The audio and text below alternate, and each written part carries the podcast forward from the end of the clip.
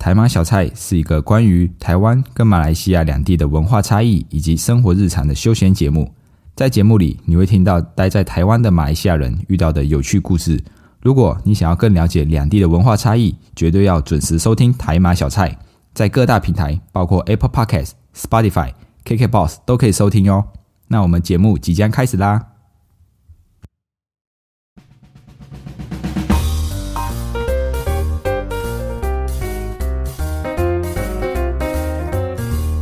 卡巴，欢迎回到台马小菜，我是 Dion，一位漂洋过海来到台湾的马来西亚人。我们会在台马小菜和您分享台马两地的新闻议题，透过闲聊，让你更加了解马来西亚以及台湾。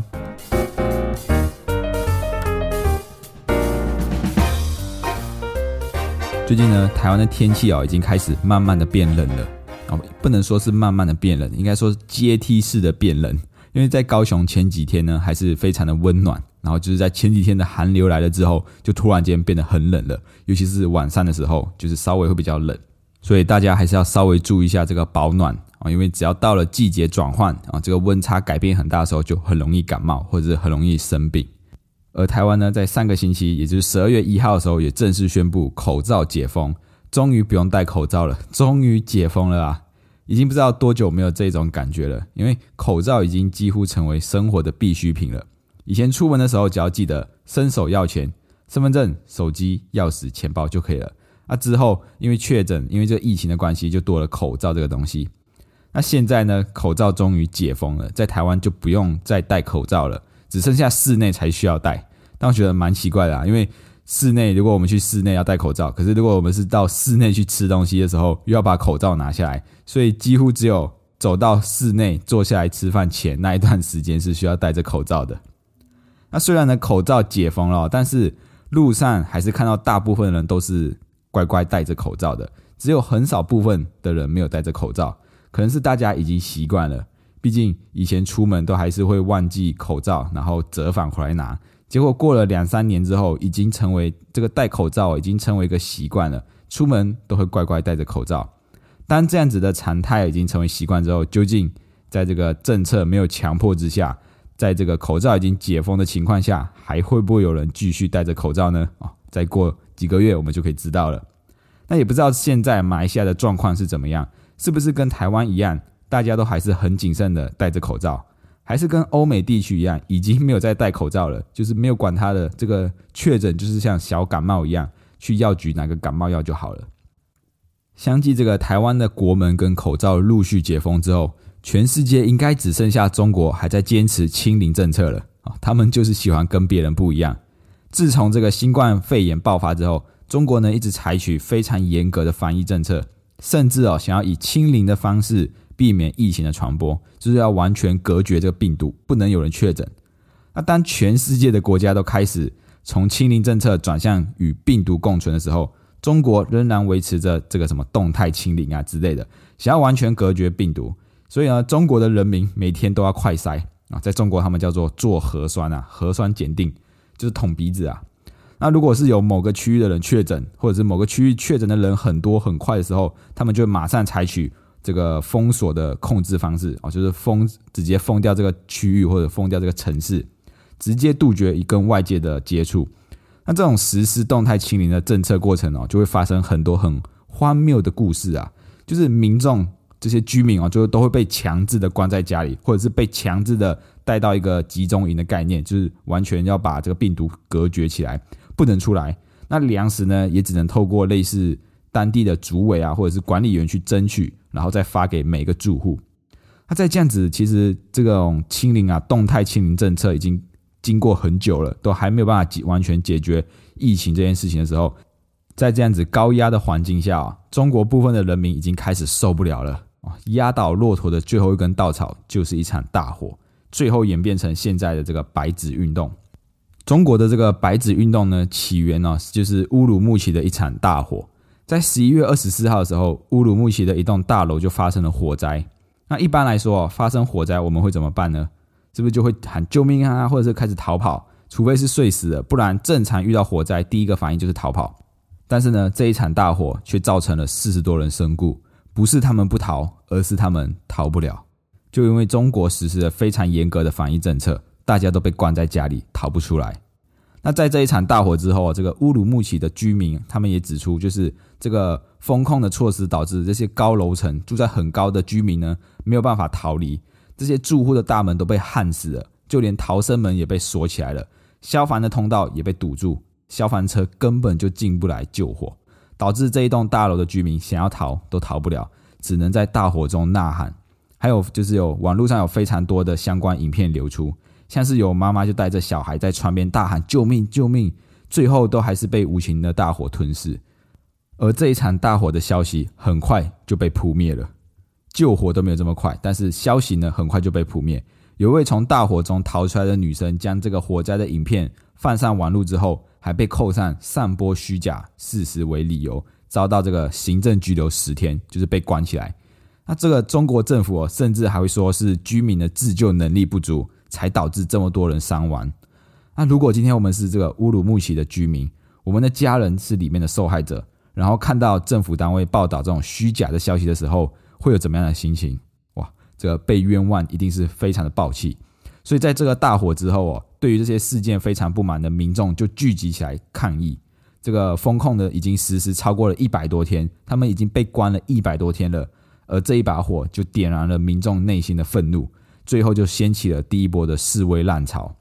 刚开始的时候，这些聚集的居民只是想要哀悼这这个在这一场大火中不幸身故的受害者，那也希望可以得到一个公道。结果呢，哦，这个中国政府最害最厉害的事情就是什么？打死不承认。他说没有啊，乌鲁木齐没有发生大火啊。哦，这么荒谬的事情他们也讲得出来。这个火，就当地的居民都看到这么大的火了，甚至他们封锁连。在当地的居民，隔壁一个城市，他们都不知道有大火的发生，所以可以看见中国在封锁消息这一块真的是做的非常的厉害啊。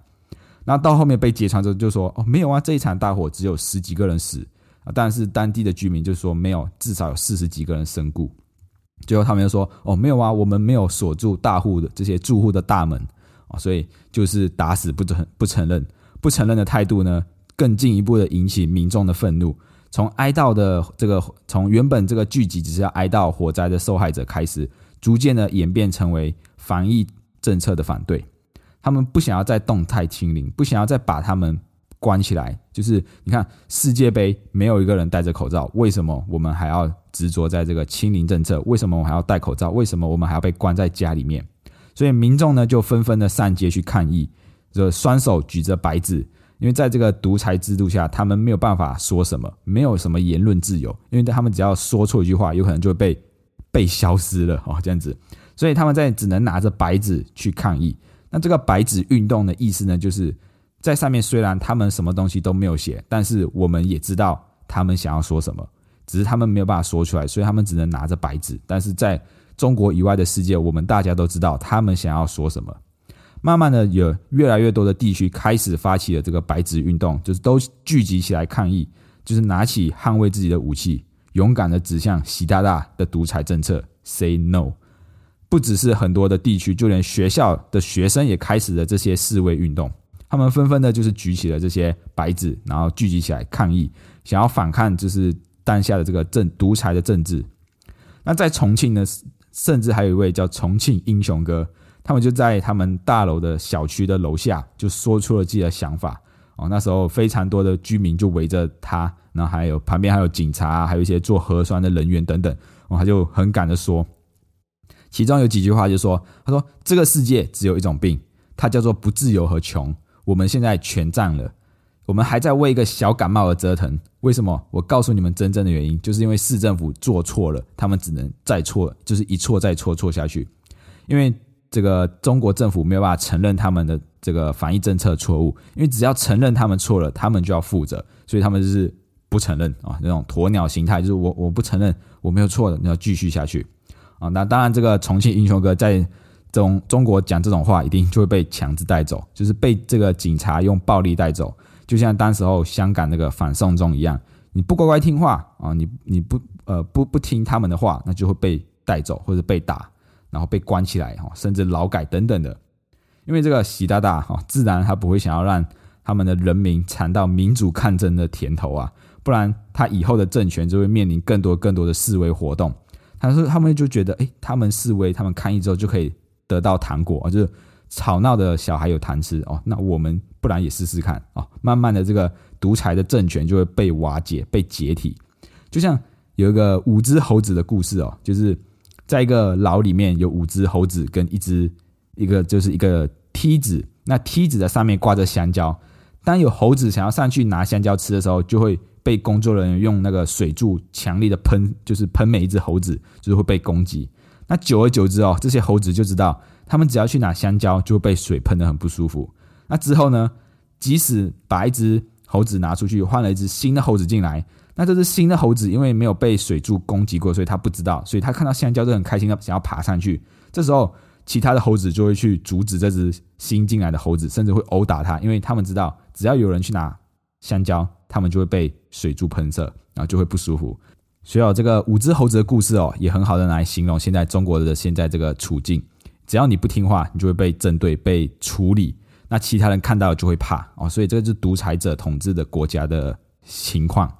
所以呢，现在中国爆发自六四运动以来最大的示威活动——白纸运动之后。中国会不会承认他们的错误呢？会不会听取民众的想法，修改这个防疫政策，还是会继续按照独裁统治的政策继续领导着中国呢？我相信后者的几率还是比较大，因为他们最厉害的两招就是打死不承认跟甩锅，哦，把责任丢给别人。